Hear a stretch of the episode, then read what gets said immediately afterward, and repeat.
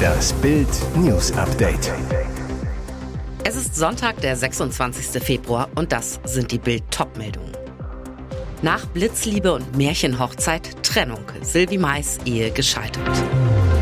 Wieder grüne Männchen wie 2014 auf der Krim. Greift Putin schon das nächste Land an? Wuppertal total verschuldet, aber Stadt verpulvert Kohle für goldene Designermöbel.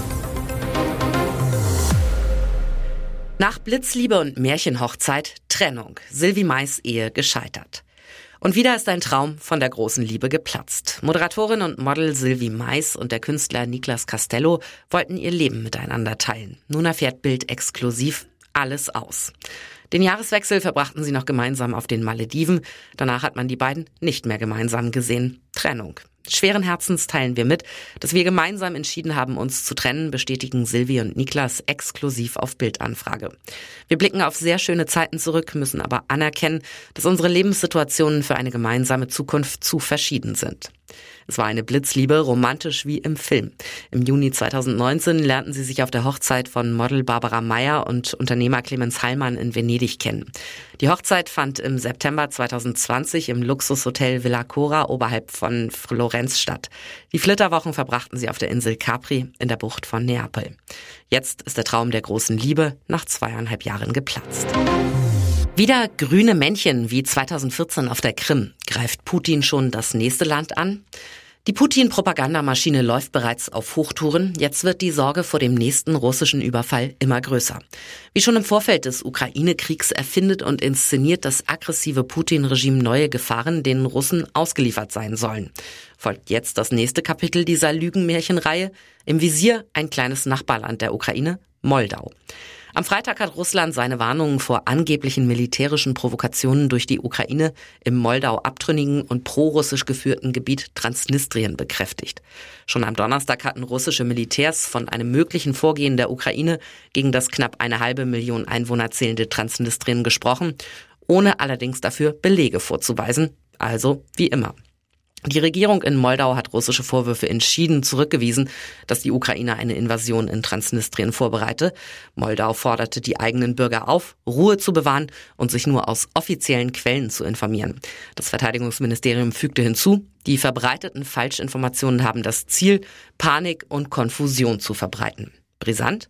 Die politische Führung um die proeuropäische Präsidentin hatte zuletzt vor möglichen Umsturzversuchen in Moldau durch Russland und vor Aktionen unter falscher Flagge gewarnt. Gemeint sind Militäreinheiten, sogenannte grüne Männchen, Soldaten ohne Abzeichen, die in Putins Namen auch seit 2014 in der Ostukraine ihr gezieltes Unwesen trieben. Wuppertal total verschuldet, aber Stadt verpulvert Kohle für goldene Designermöbel. Goldene Bänke in grauen Zeiten? Kein Wunder, dass der Bund der Steuerzahler da rot sieht. Für stolze 400.000 Euro gönnt sich die Stadt Wuppertal zehn schicke Designsitzmöbel in der Fußgängerzone. Seit der Montage der ersten fünf Exemplare im Oktober wurde immer mehr Kritik laut. Unbequem, fehlende Rückenlehnen, nicht seniorengerecht, nicht witterungsbeständig, überflüssige Beleuchtung und vor allem viel zu teuer. In die Kerbe der Geldverschwendung schlägt jetzt auch der Bund der Steuerzahler.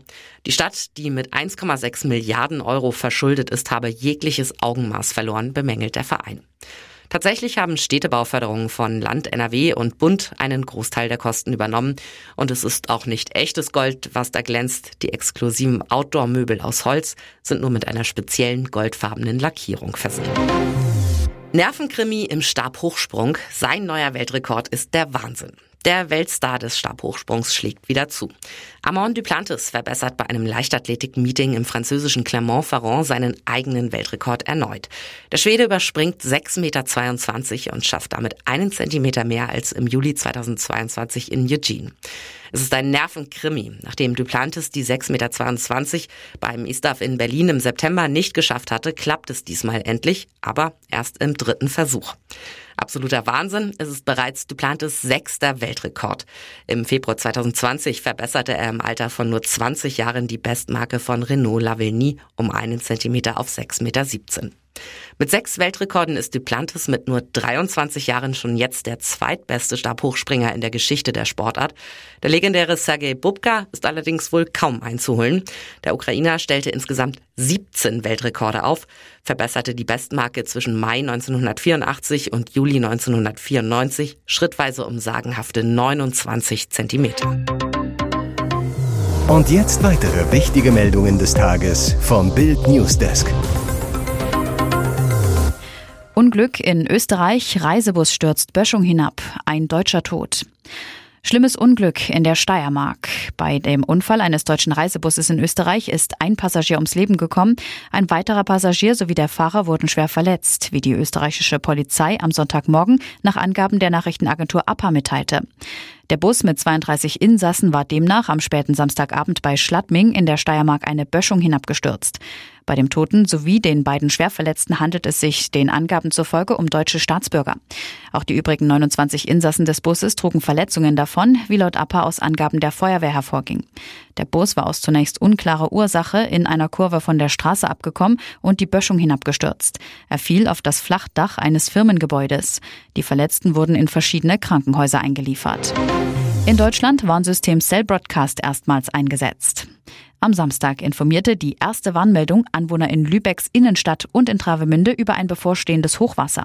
Um 8.42 Uhr sendete die Leitstelle des Katastrophenschutzes Lübeck die Warnnachricht an alle Smartphones der Menschen, die sich zu diesem Zeitpunkt in Lübeck aufhielten.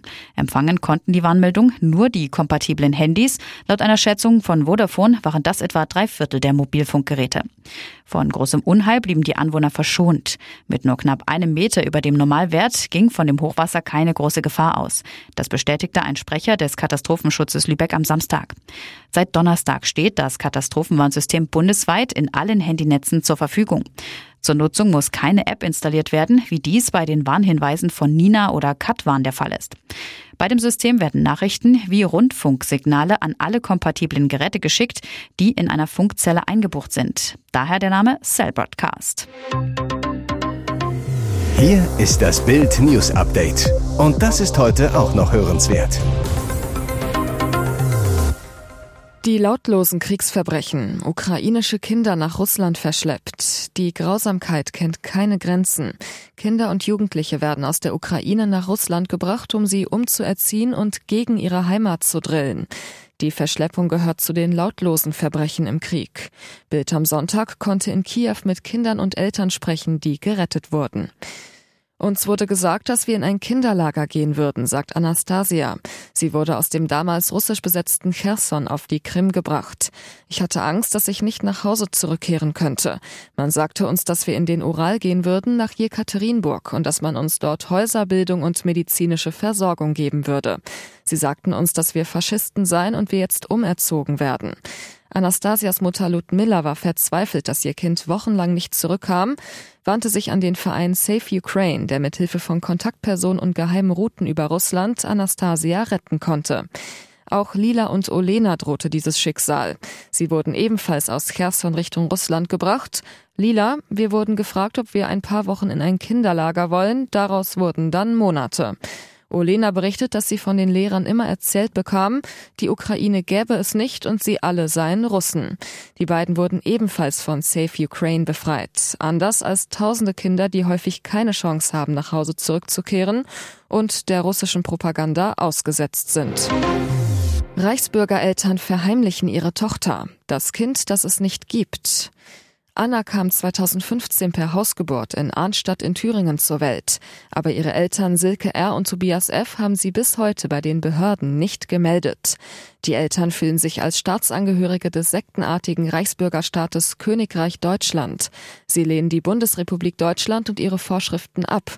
Sie meldeten Anna nie den Behörden und brachten sie zu keinen Vorsorgeuntersuchungen. Und sie schicken sie bis heute nicht zur Schule, obwohl sie seit August 2022 schulpflichtig ist. Warum tun die Behörden nichts? Haben sie vor den Eltern kapituliert? Bild am Sonntag suchte nach Antworten. Silke R., Tobias F. und Anna leben in einem Fachwerkhaus. Die Flagge des Königreichs weht auf dem Dach. Seine Hausordnung hängt am Eingang.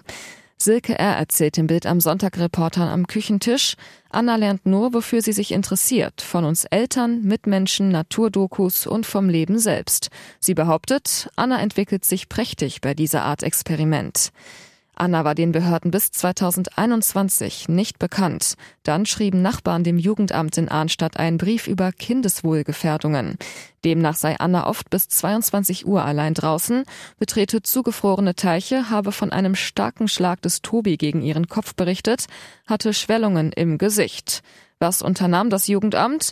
Es teilte auf Bild am Sonntag Anfrage mit, man habe die Familie mehrfach besucht, dann ein Gerichtsverfahren eingeleitet. Dieses durchlief mehrere Instanzen und ist noch nicht beendet.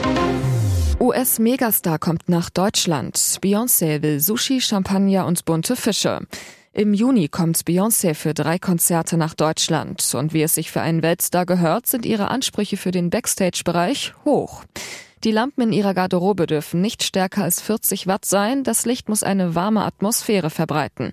Dazu 20 Zentimeter Kerzen, weiß und bloß nicht duftend. Ein Sofa, gepolsterte Stühle, ein Bett, eine Yogamatte, ein Aquarium mit bunten Fischen sowie ein Flipper für Ehemann Jay-Z sind ebenso ein Muss. Essen und Trinken dürfen natürlich auch nicht fehlen. Veganes Sushi, Milka und Marzipan müssen es schon sein. Dazu Champagner und Evian-Wasser. Speziell sind auch ihre Wünsche an die Raumtemperatur. 22 Grad vor und zwischen 17 und 19 Grad nach dem Auftritt. Alles für die Stimme. Hauptsache, das Konzert ist dann auch richtig gut.